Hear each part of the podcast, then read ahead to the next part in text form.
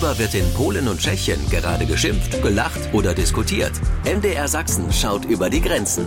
Mensch Nachbar. Ein Podcast von MDR Sachsen. Ja, was ist los bei unseren Nachbarn in Tschechien und Polen? Darüber reden wir hier bei Mensch Nachbar der Sendung mit dem Blick in die Nachbarländer. Mein Name ist Romanuk und wie jedes Mal schalten wir einmal nach Breslau ins Studio von Radio Wrocław. Da sitzt jetzt hoffentlich mein Kollege Tomasz Sikora. Tomasz, du bist da? Ja, ich bin dabei. Hallo. Ja, und in Tschechien hört mich jetzt Peter Kumpfel, zugeschaltet aus dem Studio des tschechischen Hörfunks Český rozhlas Sever in Liberec. Hallo Peter. Hallo, dobrý den, einen schönen guten Tag. Ja, ich meckere an diesem Ort immer über das Wetter. Äh, es wird heute nicht anders. Habt ihr bemerkt, dass eigentlich äh, ohne Frühling zu haben gleich der Sommer begonnen hat? Äh, die Temperaturen auch bei uns die ganze Woche über 20. Also äh, der Winter ist knapp vorbei und der Sommer ist da. Jetzt schon über die Hitze jammern, ne? das geht ja früh los. Aber heute geht es aber nicht darum, sondern es geht ums Anglerlatein in Polen und Bierfrust und Reiselust bei euch in Tschechien, Peter. Darüber gleich mehr hier bei Mensch Nachbar, mhm. dem Podcast mit dem Blick nach Polen und Tschechien.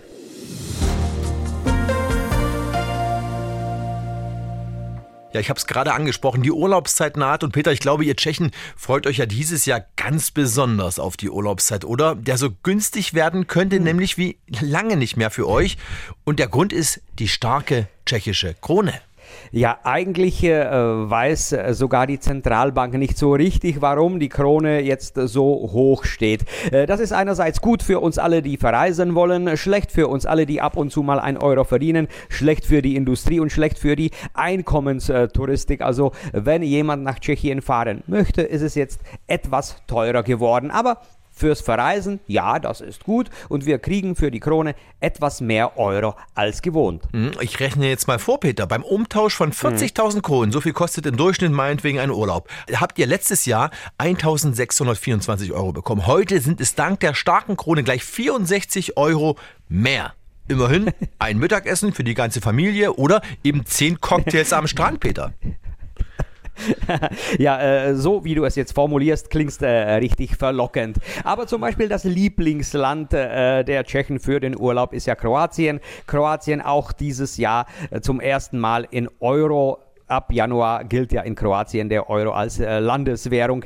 Aber auch in Kroatien ist alles etwas teurer geworden. Also das, was wir jetzt äh, mehr gewinnen im Umtausch, geht vielleicht darauf, äh, dass äh, allgemein alles teurer geworden ist. Aber so wie du es formulierst, klingt es ja richtig verlockend. Und ich habe noch weiter gerechnet, Peter. Wenn richtig pfiffig bist mhm. du ja, wenn du dieses Jahr nach Ägypten oder in die Türkei fliegst. Die dortigen Währungen sind nämlich derzeit besonders schwach. Das heißt, starke Krone, die schwache Währung dort, ein doppeltes Schnäppchen quasi. Ja, ja, diese Urlaubsländer sind besonders günstig. Äh, davon zeugt auch das, äh, dass äh, in vielen Reisebüros nur noch die Reste verkauft werden. Es ist wirklich ausverkauft und da jammern viele, dass die Armut über Tschechien herrscht und dass es den Leuten schlecht geht. Nein, die Reisen sind ausverkauft und viele versuchen auch etwas Neues, wie zum Beispiel Albanien. Da ist es auch sehr günstig und es soll da auch sehr schön sein. Ja, die starke Krone bessert die Reisekasse auf bei unseren tschechischen Nachbarn.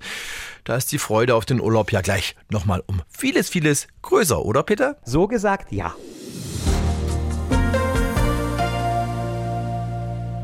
Ja, seit 15 Jahren geht es ungehindert hin und her. Eine kurze Unterbrechung gab es nur während der Pandemie. Jetzt aber werden die Stimmen lauter nach Grenzkontrollen zwischen Polen und Deutschland. Auch diese Woche wieder. Hintergrund war ein Besuch der Bundesinnenministerin Faeser an der deutsch-polnischen Grenze. Faeser sagt aber Nein. Sachsen und der sächsische Innenminister sagen aber ganz laut Ja zu Kontrollen. Und Tomek, was sagen die Polen? Die einfachen Bewohner sind äh, verbittert, denn äh, seit einigen Jahren sprechen äh, Politiker auf beiden Seiten der Grenze über den Aufbau gemeinsamer Unternehmen an der Grenze.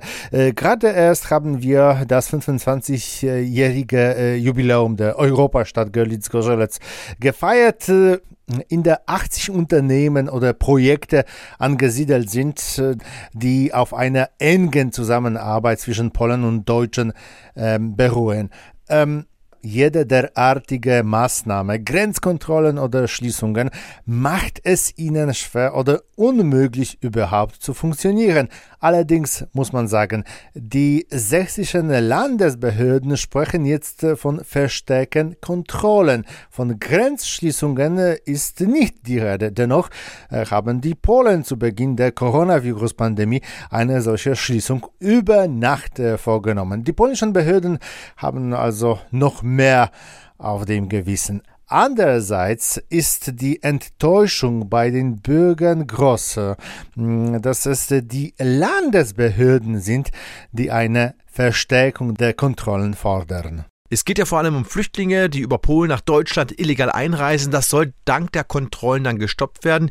Gibt es da von polnischer Seite Verständnis für diese Forderung aus Deutschland, Tomek? In Polen lebenden Ukrainer geben tatsächlich zu, dass heute 20 Prozent von ihnen eine weitere Auswanderung nach Kanada planen. Weitere 15 Prozent wollen nach Deutschland gehen. Sicherlich überlegen also viele der zwei Millionen Flüchtlinge, die äh, nach Polen gekommen sind, äh, weiter nach Deutschland zu gehen.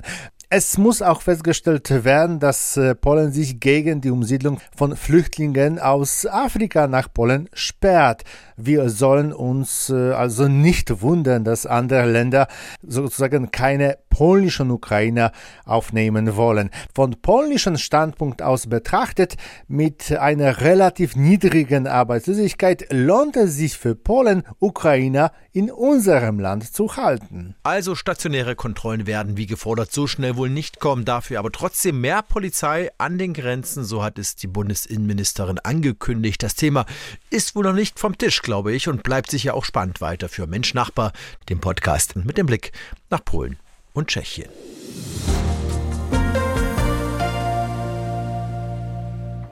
Keiner trinkt mehr. Und ehrlich gesagt, bei keinem, das sage ich so persönlichen Erfahrungen, schmeckt es auch besser. Tschechien, die Biernation Nummer eins auf der Welt, aber Peters rumort kräftig. Die Kneipen zählen weniger mhm. Gäste seit einigen Jahren und die Brauereien klagen auch und jetzt noch viel mehr, denn Peter, die Bierpreise bei euch in Tschechien, und ich glaube, das ist sogar ein Sakrileg, die sollen steigen, oder? Äh, ja, äh, also man sagt ja immer, die Regierung, äh, die den Bierpreis steigen lässt, die fällt in der Zukunft.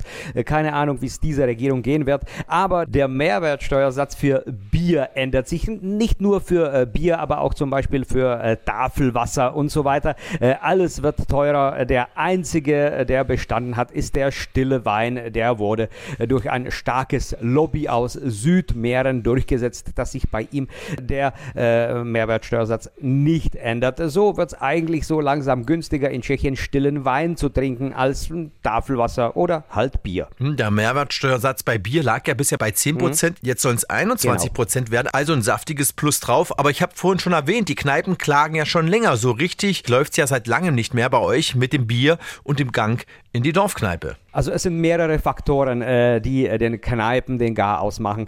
Äh, erstens ist es der äh, Abkehr von dieser Bierkultur, die wir vielleicht 100 Jahre hatten. Äh, also ich kann mich noch erinnern, bei meinem Großvater war es gang und gäbe und ganz normal gleich nach der Schicht, nach der Arbeit ging man in die Kneipe und trank die zwei, drei, vier, fünf bis acht Stück, wie das Bier auch gern genannt wird. Das gibt's heute eher selten. Äh, dann kam der Rauchverbot, da haben haben die Kneipen schon geklagt, dass es sie umbringt. Dann äh, Corona war sehr stark, da äh, haben äh, viele Kneipen nicht überlebt. Äh, und jetzt die teuren Energiepreise und jetzt noch der höhere Mehrwertsteuersatz. Äh, also gerade die Dorfkneipen, die sterben aus. Es gibt Gemeinden, die dann selbst die Kneipe übernehmen, um dieses Anführungsstriche Kulturzentrum zu bewahren, aber äh, das sind Einzelfälle. Also äh, es werden auf jeden Fall weniger Kneipen in den Dörfern. Andererseits in den Städten, wenn du am Vorabend äh, ausgehen möchtest und vielleicht ein Abendessen oder ein Bierchen trinken,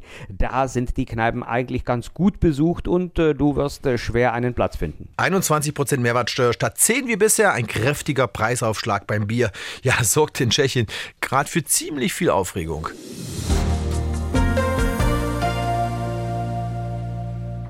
Wir sollten unbedingt mal übers Angeln sprechen. Das war dein Vorschlag, Tomek, und ich ahne schon, äh, du willst jetzt bloß irgendwie angeben. Mit einem fast 40 Kilogramm schweren Karpfen, der unlängst bei euch in Polen geangelt wurde. Gibst zu, Tomek, oder? Über 36 Kilo. Und ich habe vorgeschlagen, darüber zu sprechen, weil äh, unsere Hörer per E-Mail gefragt haben, wie es mit dem Angeln in Polen ist. Es ist äh, sicher einfacher als in Deutschland. Man muss nicht einem Verein betreten. Die Polen müssen eine Prüfung ablegen und bekommen eine Angelkarte. Ausländer, also auch Deutsche, brauchen das nicht. Als Deutscher braucht man nur in ein Angelgeschäft in der Gegend, in der man seinen Urlaub verbringt, zu gehen und einen vorläufigen Angelschein zu kaufen. Und schon kann man angeln. In privaten Gewässern, äh, und davon gibt es eine ganze Menge, braucht man überhaupt äh, keinen Angelschein. Sie können auch versuchen, illegal zu fischen. Klar, äh, hier äh, droht ein Bußgeld äh, bis zu 130 Euro. In Polen kann man die gefangenen Fische immer mitnehmen, außer wenn sie zu klein sind oder in der Schonzeit stecken. 36 Kilo Paar. Anglerlatein heißt das bei uns. Tomek Peter, willst du auch noch irgendwie angeben mit irgendeinem Riesenfisch aus Tschechien? Klar, meiner ist der größte. Nein, wenn es ein Thema gibt, über das ich gar keine Ahnung habe, es ist ein Nebensport auch Angeln. Aber ich habe mich mich schlau gemacht. Wenn du in Tschechien legal angeln möchtest, musst du äh, einen Anglerschein beantragen und das ist mit einem Test verbunden. Also du musst auch äh, einige Fischarten auseinander erkennen und, und, und. Aber es gibt einen Anglerschein für Ausländer und Hobbyangler, der gilt nur 30 Tage. Den kann man ganz einfach beantragen. Also, wenn du mit deiner Route auch mal in Tschechien unterwegs sein möchtest, es geht. Ja, aber es bringt bei mir auch nicht viel. Äh, ich gehe zwar hin und wieder mal angeln, aber mit eher magerer Ausbeute. Ich glaube, das wird in Tschechien nicht viel anders sein. Die Erkenntnisse hier aber aus der heutigen Sendung sind alles andere als mager. Vielen Dank euch beiden. Tschüss, Peter. Tschüss, Nasliche auf Wiederhören. Und do słyszenia Tomek. Do usłyszenia, auf Wiederhören aus Polen. Nasledano, do słyszenia und auf Wiederhören wünscht Romanuk. Bis bald und tschüss. Mensch Nachbar, ein Podcast von MDR Sachsen.